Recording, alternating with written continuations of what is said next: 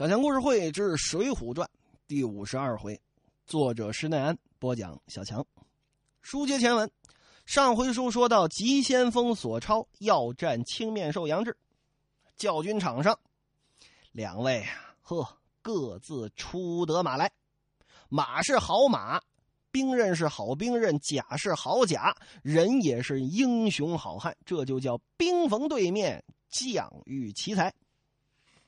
底下这帮校官，底下这帮兵这么一看，哎，好，暗地里喝了个彩。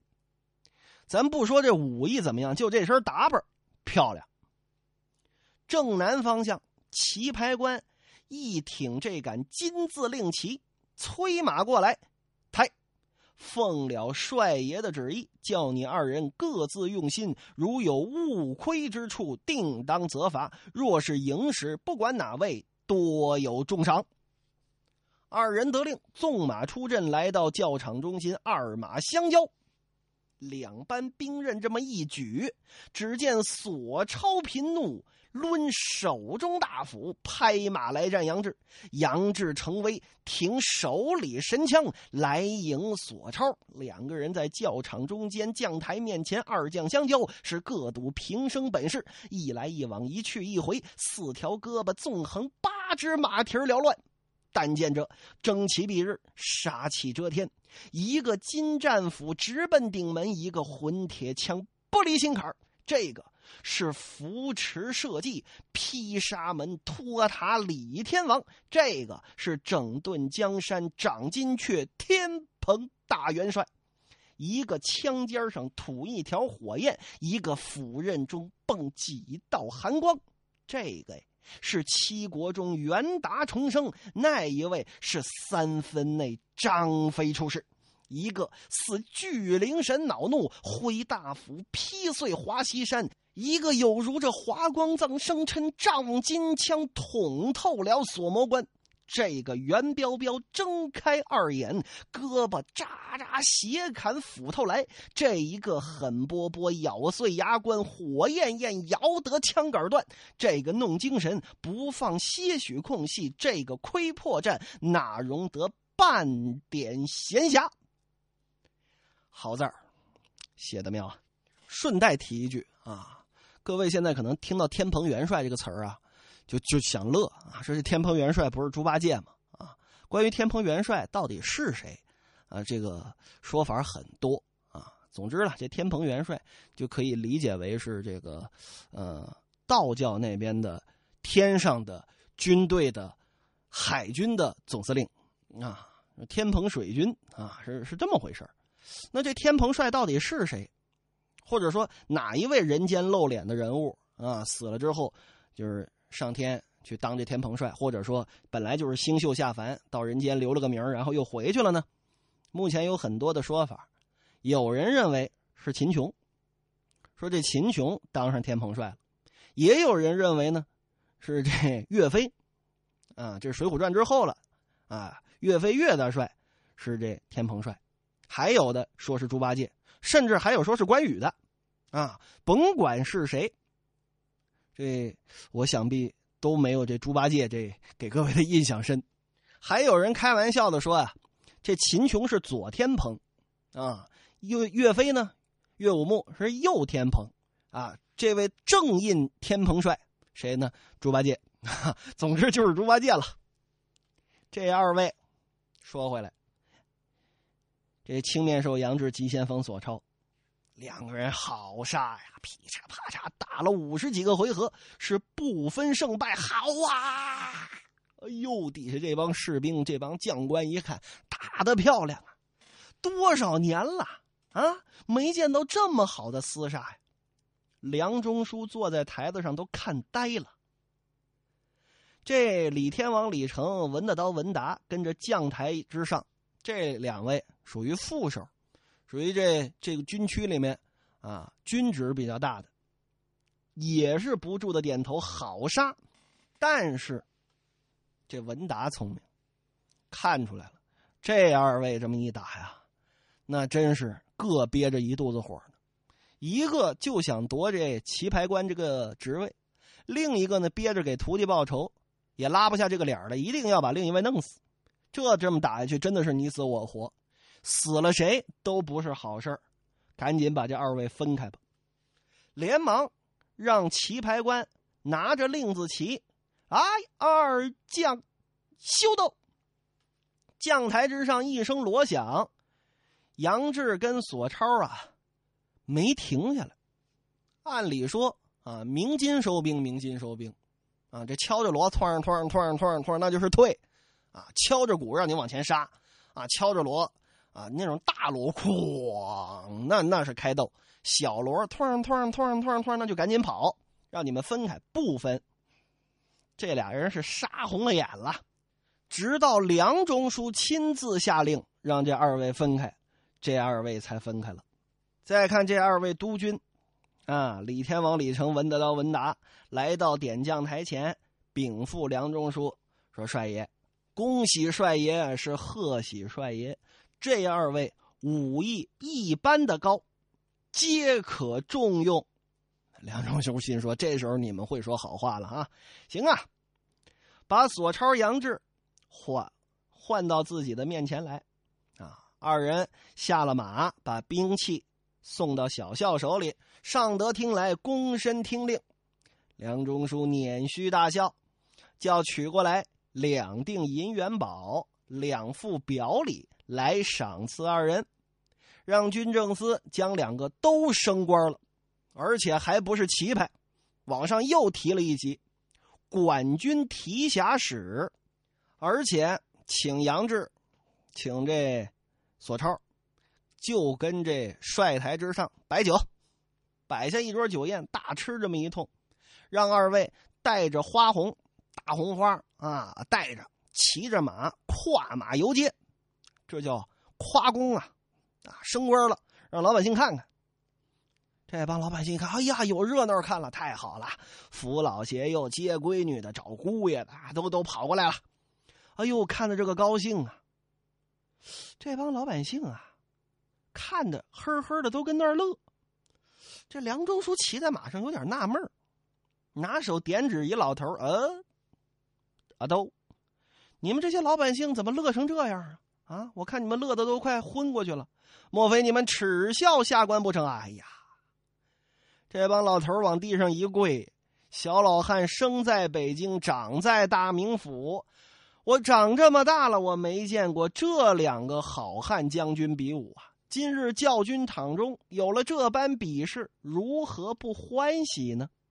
你说这军队威武，那对于任何一个国家来说都是好事这老头啊，咱就算他六十岁，啊，想想看，宋辽百年之好，一百多年没打仗，啊，这会儿马上要面临一场大仗了啊！当然那是后文书的事了。这老头光看这今天西夏过来骚扰骚扰，啊，年年这辽国得派使臣过来，什么要岁币呀，啊，澶渊之盟，这辽国管宋朝喊一声主子啊，您是我老大啊，但是每个每年得给我钱，三十万的银子，三十万的布匹，啊，你得给。老百姓啊，他想不通那么复杂的政治道理，什么政治斗争，老百姓不懂。老百姓就知道我们我们憋着气，啊，我们宋朝有钱是有钱，凭什么给你呀？啊，不就是因为我们打不过你吗？哎，现如今有了这二位爷了，估计有那收复燕云十六州的一天。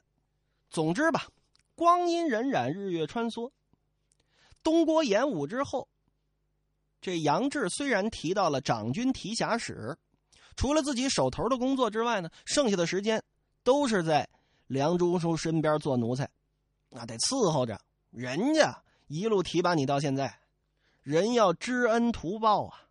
所以说，这位杨志啊，早晚殷勤听候使唤不在话下。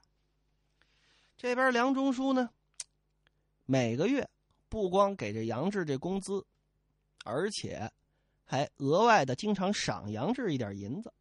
渐渐的，杨志可就见缓了。怎么的日子是越过越好，自己露了是露了脸了，身手好，所以说连索超都服他了。原文上可写了，索超也暗中心底佩服，所以说其他的将官也没有不服他了，从武艺上、从业务上没有不服他了。而且呢，人家这后腰硬啊，那是梁中书的大红人啊，所以就有人啊，真的拎着点东西，来到杨志住的这个地方来。来认识攀谈攀谈，哎呦，杨爷啊，我是哪个哪个营的哪个哪个小官啊？这今天呢，想请杨爷喝顿酒啊，咱走着吧啊！那边酒席都备下来了，这就叫什么呀？啊，一步顺，步步顺；一步倒霉，处处倒霉啊！光阴穿梭，春尽夏来，时逢端午佳节。我不知道这个河北大名县啊有没有这个划龙舟吃粽子这这规矩啊？总之吧，梁中书呢，跟自己这媳妇儿蔡夫人，就是当朝太师蔡京那闺女，在自家后堂设了一桌家宴，庆贺端阳佳节。但见这盆栽的绿艾，平插的红柳，水晶帘卷龙须，锦绣屏开孔雀。菖蒲切玉，佳人干捧紫霞杯，脚熟堆金，美女高擎青玉案。石烹一品，果献实心。弦管生黄，奏一派，声清韵美。绮罗珠翠，摆两行，舞女歌儿。当言象板撒红牙，遍体罗裙脱锦绣。消遣湖中闲日月，遨游身外醉乾坤。这富户人家，那过过年过节那讲究啊，跟咱老百姓那不是一个等级的。这儿正吃着，正喝着呢，酒至数杯，菜过五味，就见这蔡夫人啊，把这酒杯这么一撂，哟，相公啊。问你个事儿啊！啊，夫人，梁中书很服这位啊，能不服吗？自己今天的功名利禄啊，仗着谁呀？仗着岳父老泰山啊！这个夫人啊，有何指教啊？啊，您自打考取功名，现如今这一路可做到一方的大帅了，掌握着国家边关重镇，您这功名富贵，由打哪儿来的呀？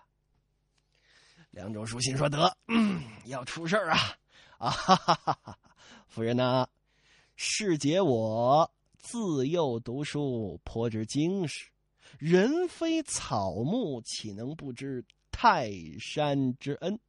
提携之力，今生感激不尽呐！哎呦，老公啊！”既然你知道我父亲的恩德，那如何忘了他老人家的生辰呢？哎，夫人，这当着外人，下官如何不记得？泰山，我岳父蔡太师生辰乃是六月十五号，我已经让人收拾了价值十万贯的金珠宝贝。送到东京汴梁去，去给老泰山庆寿，啊！一个月之前，我啊专门就问过一次了，已经啊一个月之前就已经准备了九成了，数日之间也就能够打点停当，差人启程。哎呀，但是有一件，啊，这夫人呢，呃，得跟您说说，去年啊也送了不少。你说，咱咱咱两口子不说别的啊，咱这在大名府这军区，咱们老百姓也归咱们管啊，这些富户也归咱们管，这军队这些经费也归咱们管啊，花了多少钱我没个数，您还没数吗？是吧？问题是去年也收拾了十万贯的金珠宝贝，让人送去，他走到半道让人给劫了，这一遭财物他。都白瞎了，对吧？现如今抓这帮贼可抓了一年了，你说今年叫谁去呢？要，照你这意思，你今年就因为路上有贼，你就不送了呗？能不送吗？啊，送是一定要送的啊！到时候啊，这个丈夫我亲自去押送得了吧？就会说好听的。我告诉你啊，你的账钱，你干嘛的？管军人的，还弄不点儿来兵吗？啊，你挑个心腹的人，去压着这金银珠宝去送到我爹那儿不就得了吗？哎呀，还有这么四五十天呢。您想啊，六月十五老泰山的生日，今天刚五月初五啊。嗯，我看呐，早点把这礼物准备好，因为还差一成啊。说还有几个大珠子没买到，说都买到了，准备好了再挑人过去送啊。夫人不必挂心，世杰自有理会呀。啊，来来来来，我敬夫人一杯。哼，死鬼，来喝着。这边怎么吃怎么喝，啊，咱们就不说了。原文上写，从五排喝到二更方散，啊，也够能喝的。我估计啊，也主要不是吃东西，怎么呢？你想，得喝到二更天，那得看那帮，嗯，舞女跟那跳舞啊。这是宋朝的时候呢，已经有戏曲了啊，但具体是什么戏曲呢，还不太清楚。你说也没个说书的，也没个说相声的。当时的老百姓生活确实比较单调啊，贵族生活也比较单调啊。你说这再往前说，你看三国时候，啊，那那生活更单调。那除了看跳舞，除了这个看完跳舞之后拉一个妹子去啪啪啪去，他基本还真的就没什么事儿。当时的文人都怎么玩啊？啊，除了下下棋啊，就就是什么呢？拿一个瓶儿，我我忘了那个具体叫什么了。这个游戏，拿一瓶花瓶然后呢，离自己有这么七八步远啊，有这么几米远，然后你拿那个箭啊，弓箭，啪啪啪往那湖里扔，看谁扔得准，啊，说当时贵族们玩这个，玩的特别的，呃雅，说特别的阳春白雪这项运动，哎呀，现在想想，确实很无聊啊。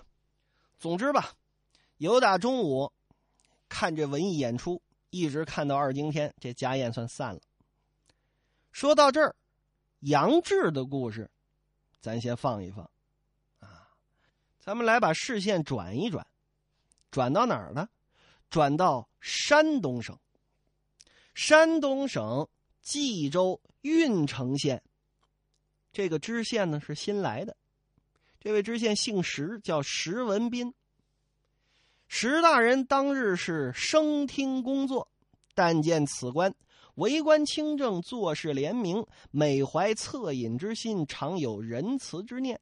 争田夺地，便取直而后施行；斗殴相争，分轻重方才决断。